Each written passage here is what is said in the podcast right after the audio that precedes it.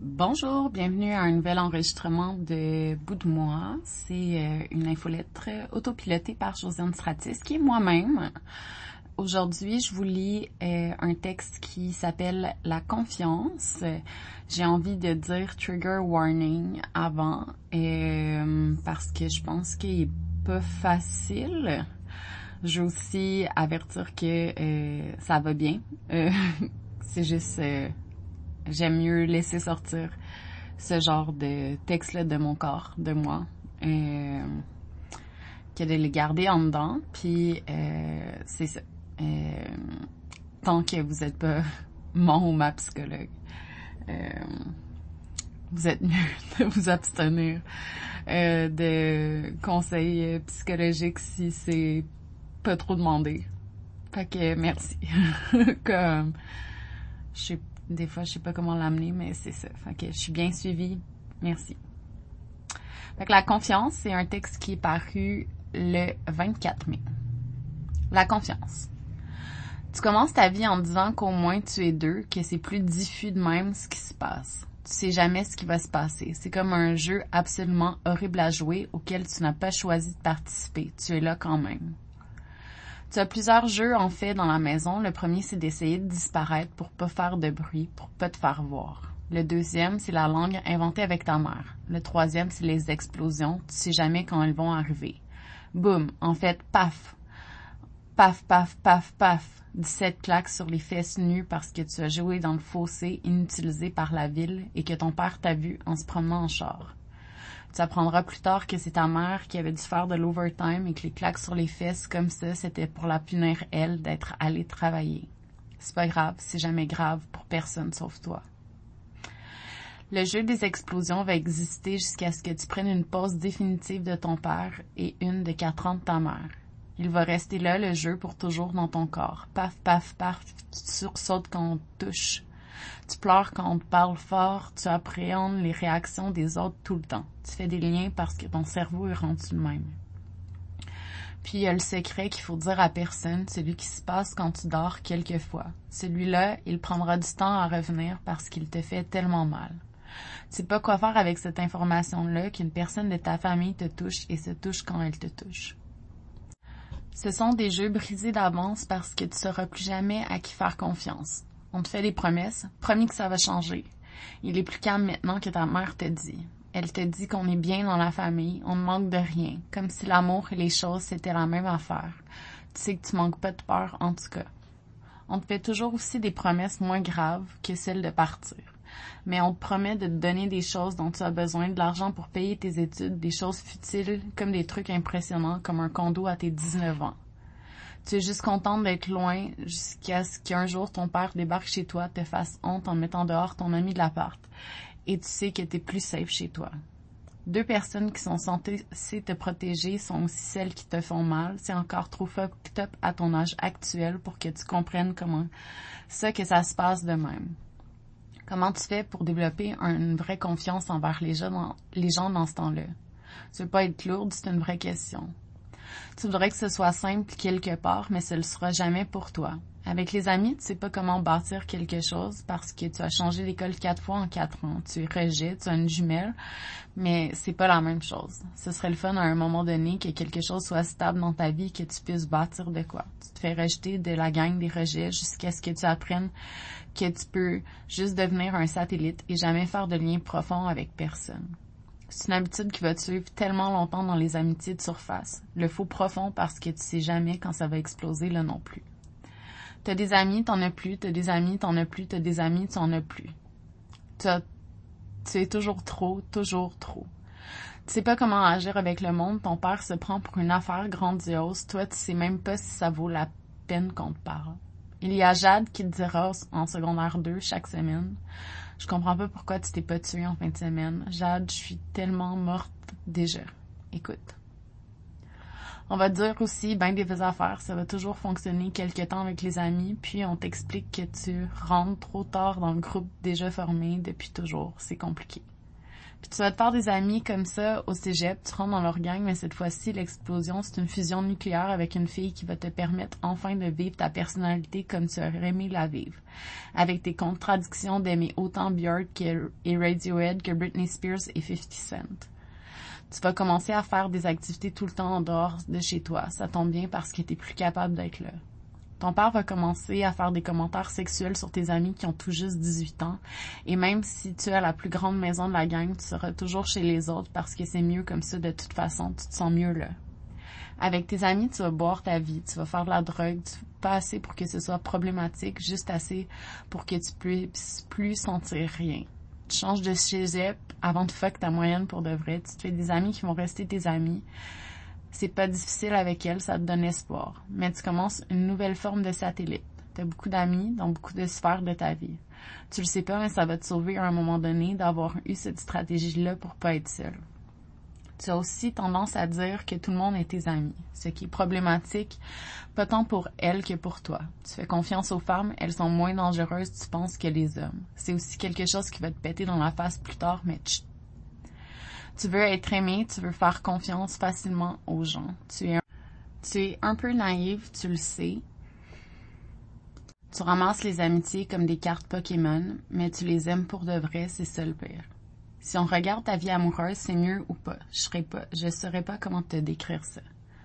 T'auras pas de chum de ton secondaire jusqu'à ce temps que tu sortes avec Nicolas, ton dream guy, et que ça fonctionne pas du tout tu sais pas comment agir en fait. C'est le cœur du problème. Vous passez proche de faire l'amour à un moment donné, mais ton père arrive et il pète les plombs qu'il y a un autre gars dans la maison que lui.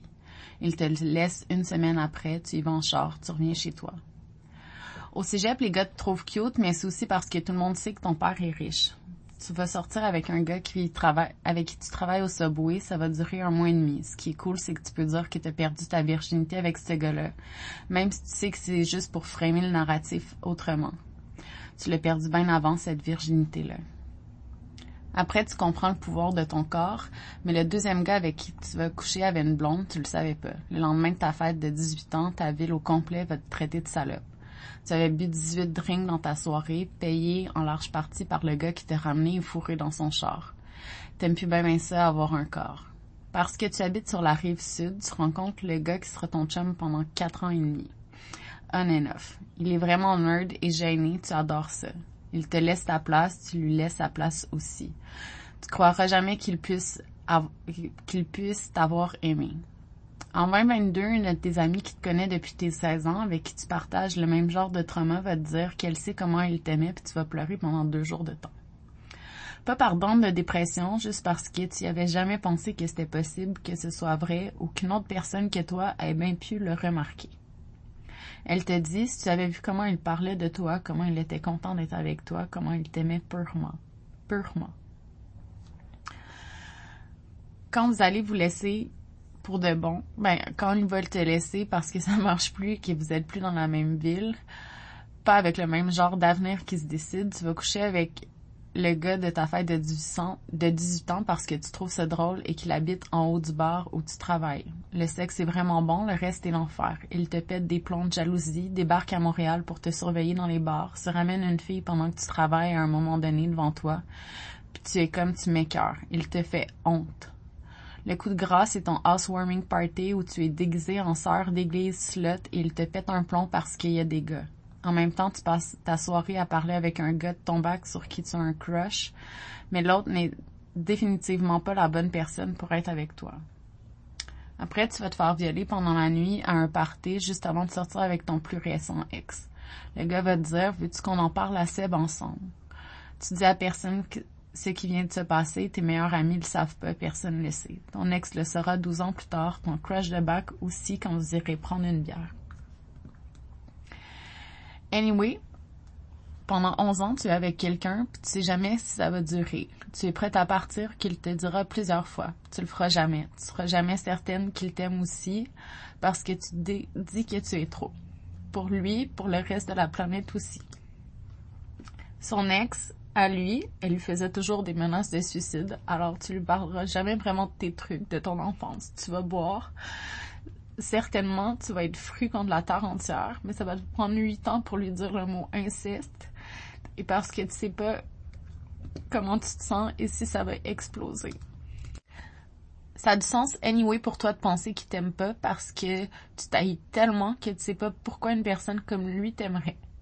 Tu penses que tu es sa cause, son pro bono de la vie. Après, quand il te laisse en plein milieu de ton cancel, t'es pas surprise, t'es fru, déçu, mais pas surprise. Toi-même, tu te serais laissé. Donc, quand le jeu des explosions implose, t'es en attache-coin dans ton safe space. Ça doit être le bout du Québec. Si jamais assez loin tu trouves. Tu apprends que des personnes qui se disent tes amis depuis 5 à 10 ans le sont pas. C'était pour que tu leur donnes du shine qu'elles étaient là. Elles te diront pas non plus qu'elles partent. Tu étais dans un château de cartes, le vent a soufflé trop fort, tout s'est effondré. On va te mettre toute la misère du monde sur le dos pour quelque chose qui t'a jamais appartenu. Il y a aussi ça, en fait, ça devrait être le cœur du problème pour de vrai, le fait qu'on t'a utilisé pendant quatre ans pour quelque chose qui te payait pas assez pour bien vivre, qui te donnait des crises de panique, qui te faisait travailler dans un environnement tellement toxique qu'on te criait après sans arrêt. Puis le pire, le fucking pire, c'est qu'on va mettre tout ça sur ton dos quand ce sont les dirigeants de cette place-là qui t'ont fuck comme toutes les personnes qui ont travaillé avec eux. Tout va chier, tu vas voir le vrai visage de tellement de monde, tu vas te sentir tellement innocente. Encore maintenant, tu trouves ça irréel, voir autant de monde partir. Après, ce qui est fou, c'est que tu vas survivre. Après, ce qui est fou, c'est que tu vas reprendre contact avec du monde que tu as toujours détesté parce que c'était ce qu'on te demandait de faire. Après, tu vas aussi t'excuser à ce monde-là. Après, tu vas te rendre compte du nombre de gens qui sont restés, qui sont tellement plus que tu le pensais. Après, il va y avoir du monde fucking désolé que ce soit passé, que ça se soit passé comme ça pour toi. Tu vas aussi renouer avec des gens, tu vas rencontrer du nouveau monde. Quand ça va arriver, les deux, ton premier réflexe, c'est de te dire que tu veux pas laisser rentrer du monde dans ta vie. Mais tu sais bien que c'est crissement cave de penser comme ça. Tu sais plus dire je t'aime, je suis contente que tu existes, merci d'être là, parce que la peur, elle est toujours là. T'as beau être en choc post-traumatique, il y a pas grand chose dans la vie qui t'ont aidé à croire que le monde t'aime pour vrai. Tes racines ont poussé dans de la roche, elles sont toutes croches. Puis on parle même pas des jobs qui te laissent toujours après ou avant que ça fasse trois mois. Tu fais même pas confiance au chômage, est-ce que tu l'attends encore? À la place de te faire rejeter, donc, tu vas t'attendre à rien de personne. C'est tough, mais tu, tu es capable d'avoir une bonne discipline au niveau des attentes. Au pire, tu imagines des histoires dans ta tête avant de te coucher pour aller mieux tu te trouves triste, mais des fois, tu as des belles discussions a posteriori avec des personnes comme le gars que tu as vu pendant l'automne, qui te rassure que c'était le fun, sain, agréable et que c'était fait avec une belle amitié. Tu te dis, bon, au moins, j'ai pas imaginé ma vie au complet. Sais pas comment laisser la porte ouverte. Tu savais même pas que tu avais le droit d'avoir des portes, toi, avant. T'oses rien faire. Quand une personne est trop gentille avec toi, tu te dis, c'est poche, elle va bien se rendre compte qu'elle est que tu es trop de trouble, trop lourd, que ton histoire est pas super nice. Tu es drôle, cute et intelligente, mais tu sais pas comment retenir les personnes qui t'intéressent. Tu dis toujours qu'elles vont trouver un meilleur rapport qualité-prix ailleurs. C'est pas que tu veux pas, c'est que tu sais pas comment faire ça confiance. Tu l'as pas appris avec tes parents, tu l'as pas appris avec tes amis, tu l'as pas appris en amour, tu l'as pas appris avec ta job. Tu sais trop bien que tout est temporaire, que ce soit les situations les plus nice ou les plus difficiles tu sais que rien ne dure toujours. Tu es innocente, au moins, tu essaies quand même toujours. Mais tu te demandes vraiment comment on fait pour trouver des gens qui sont là pour la bonne raison et si cette raison-là, c'est toi. C'est ta personnalité, ta beauté, ton intelligence, le fait que tu es fucking drôle pour vrai. Tu as un problème de rétention, pas d'attraction. Mais c'est une vraie question. Comment je fais pour faire confiance au monde maintenant que j'ai vécu tout ça? C'est pas pour être lourde, j'ai juste pas appris à le faire. Je fais comment? Et voilà, c'est euh, la fin de ce texte-là. J'espère que c'était pas trop lourd à écouter. Mais euh, bon, merci beaucoup de l'écoute comme toujours et de m'encourager dans mon projet. C'est vraiment gentil. Bye bye!